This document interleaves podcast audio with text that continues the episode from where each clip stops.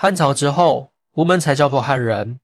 而在此之前，我们有个很霸气的称谓。在中国五千年历史之中，民族名称的变化经历了多个阶段，直至十九世纪末，中国的民族被正式命名为汉族。那么，汉族这个名字是如何产生的呢？我们在叫做汉人之前，又叫做什么呢？根据《史记》记载，早在公元前二百五十六年，秦国吞并了其余六个国家，完成了战国七雄时期的统一局面。尽管此次统一的国家被称之为秦朝，但实际上并未统一各个族群的文化和语言。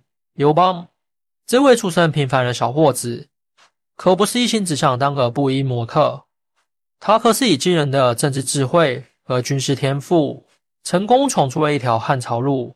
在乱世群雄纷争的时代，他可不是躲在布料堆里避风头，而是站在历史的巅峰，开创了中国历史上的一幕辉煌。汉朝的建立，标志着一个新的历史纪元的开启，也为中华民族带来了新的称谓——汉人。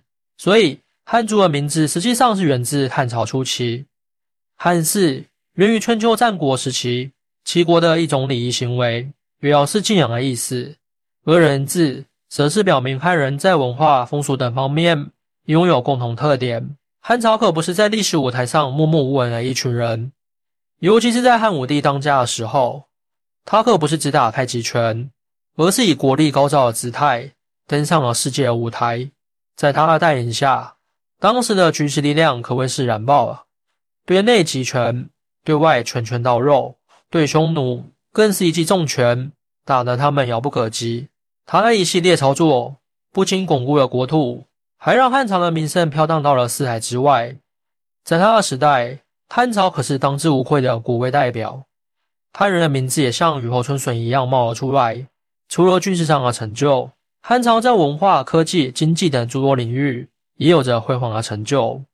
汉朝的文化艺术繁荣昌盛，文学、史学、哲学等领域具有重要发展。科技方面，造纸术、智能针等重大发明，对世界文明进程产生了深远的影响。经济的繁荣。也为汉人赢得了富甲天下的美誉。汉朝的辉煌成就，使得汉人这一称谓逐渐深入人心。随着时间的推移，汉人的概念不仅仅局限于民族身份的认同，更成为了一种文化象征，涵盖了语言、文字、艺术、传统习俗等多个方面。这种深远的文化影响力，使得汉人这一称谓超越了时间的界限，延续至今。中国拥有悠久的历史和深厚的文化积淀。我们在被叫为汉人之前，还有一个霸气的称谓“华夏”，便是其中一个具有深远影响的重要符号。华夏作为中国古代最早的族群称号之一，它的由来颇具传奇色彩。根据历史资料记录，最初的华夏之称来自于约三千年前的夏朝。据传说，夏朝是由大禹创建的，并由此得名夏族，进而发展为华夏族。那时的华夏民族。已经在文化和经济方面有了初步的发展，这也使得“华夏”这个词语逐渐成为一个重要的标志。根据上述《周述五成》的记载，“华夏”一词最早就是用来指代居住在中原地区的民族，也就是汉族的前身。夏朝开了个先河，成为了中文明的奠基石，它的贡献简直是巨大的。更有趣的是，夏族和华夏族的血统成为了后人炫耀的资本。华夏这个名号延续了两千多年，真是古今中外都少有的常青树。作为华夏民族的子孙，我们又被称为炎黄子孙。炎黄子孙这个词，想必大家都不陌生。都说皇帝打败了炎帝，按理来说应该是将皇帝放在前头，炎帝在后头。但现在我们的称呼却反了过来。要细究其中的缘由，其实是有很大的历史和文化渊源的。关于历史长短的问题。根据相关史料考证，炎帝部落的存在历史确实比黄帝部落要久远。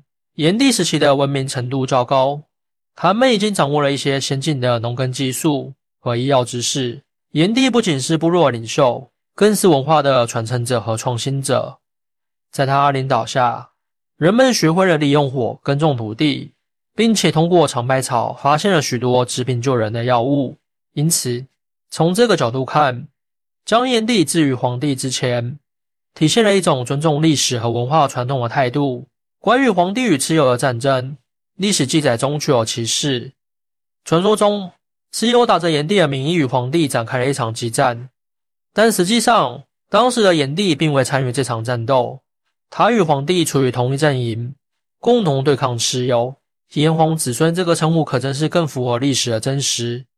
毕竟，皇帝和炎帝共同为中华文明立下汗马功劳，这个称呼一点也不偏袒，既表彰了皇帝的英勇。又尊重了炎帝的存在。从皇帝与炎帝的领导风格来看，炎帝更注重民生福祉。他在位期间，致力于改善人民的生活条件，推广农业技术，发现和使用药材，这些都是他为民谋福利的表现。反观皇帝，虽然在军事和政治上有过人的才能，但在民生方面可能不如炎帝那样深入人心。炎黄子孙的称呼就像是一篇史诗。把历史文化的珍藏品已展示在我们面前，这称呼不仅是一种对古老传统的大声致敬，更是对两位先祖炎帝和黄帝的独特夸赞。不管称呼如何变化，我们都应当铭记自己的历史和文化根源，传承和发扬光大中华的优秀传统文化。欢迎大家一起来讨论，您的支持是我更新的动力。更多精彩内容，请关注半点听书。